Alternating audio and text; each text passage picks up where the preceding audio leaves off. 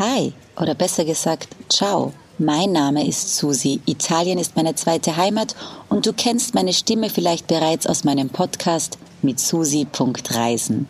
Die italienische Sprache spreche ich fließend. Die italienische Kultur habe ich verinnerlicht und Triest ist einer meiner Lieblingsstädte. Unter anderem deshalb, weil Triest bis 1918 zu Österreich gehört hat und da fühle ich mich als Österreicherin noch ein bisschen mit der Stadt verbunden. Zudem ist die Nähe zu Österreich, Slowenien und Kroatien kulturell, sprachlich und kulinarisch bemerkbar. Und das macht Triest zu etwas Besonderem. Genau in diese Stadt geht es heute. In fünf Minuten um die Welt. Der tägliche Reisepodcast von Travelbook. Heute geht's nach Triest.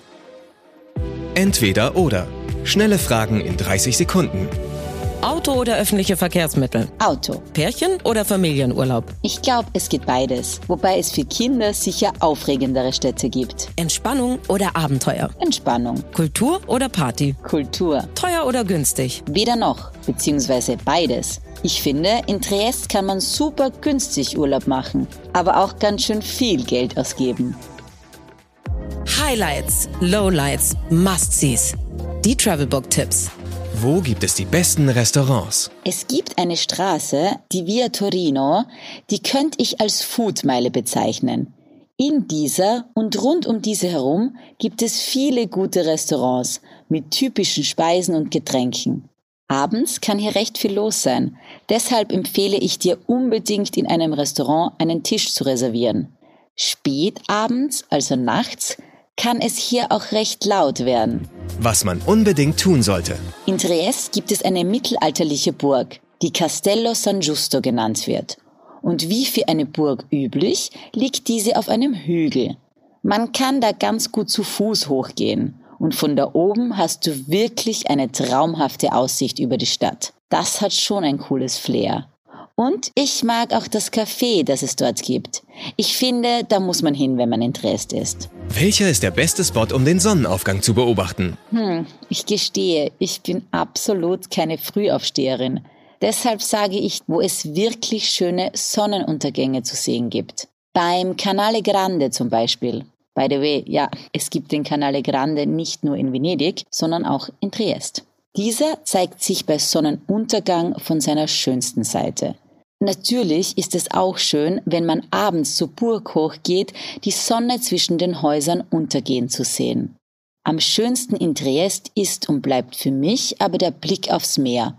Und entlang der Küste Richtung Miramare kannst du jeden Tag einen großartigen Sonnenuntergang bewundern. Geld, Sicherheit, Anreise. Die wichtigsten Service-Tipps für euch. Wie kommt man am besten hin? Ich finde, es ist mit dem Auto am besten, da man so auch ganz gut in die umliegenden Ortsteile fahren kann, die auf den Hügeln liegen. Triest hat nämlich mehr als zehn dazugehörige Ortsteile, die nicht unterschätzt werden sollten.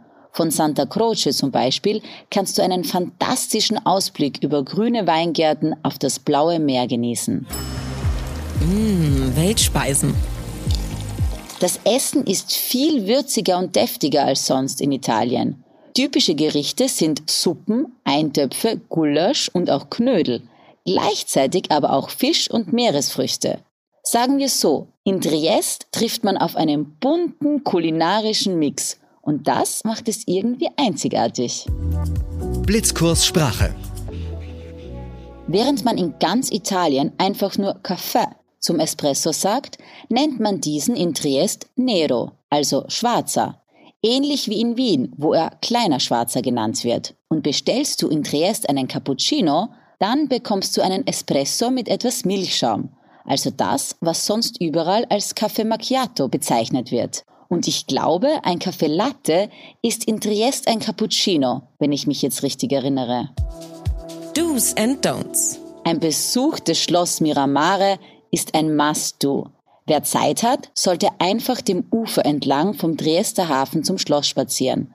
Ansonsten gibt es auch Busse und Boote, die diese Strecke fahren. Für alle Eisfans hier ein Tipp, die Gelateria Ottavo Nano, die an der Viale Miramare liegt. Und für alle, die gern Rad fahren, die sollten ihr Mountainbike mitbringen. Die Strecken zwischen den einzelnen Ortsteilen mit Blick aufs Meer sind fürs Biken empfehlenswert. Don'ts. Triest hat zwar ein Meer, ist aber eine Hafenstadt. Geh also nicht überall ins Wasser, sondern nur dort, wo es ausdrücklich erlaubt ist, also dort, wo keine Schiffe fahren. Bevor es jetzt noch 15 Sekunden akustische Auszeit für dich gibt, verabschiede ich mich auch schon. Sage danke fürs Zuhören und bis bald. 15 Sekunden Auszeit